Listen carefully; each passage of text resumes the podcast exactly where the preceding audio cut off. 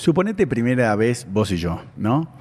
Eh, ¿En qué lugar te gustaría que me venga yo? Me gusta mucho en la cara y en la lengua. No. No, sí. ¿En la lengua que ¿En la boca? No. ¿Cómo? ¿Y cómo no, es la porque lengua? es que la lengua yo la puedo dejar afuera Mm. y se viene, ¿cierto? Eh, Pero ya de... ¿Y después no te la tragármelo- tragas? No, ¿Por qué no? no, ¿Nunca? no. Dale, qué mal. Pero pará, si yo, por ejemplo, a mí me calienta, te, te- me vengo en tu boca y después te doy un beso, ¿qué te parece? Y me trago un poco lo mío. Ay, pará, esa cara, nunca te lo hicieron. No, nunca me ha tocado. Ay, me han tocado mal polvo que.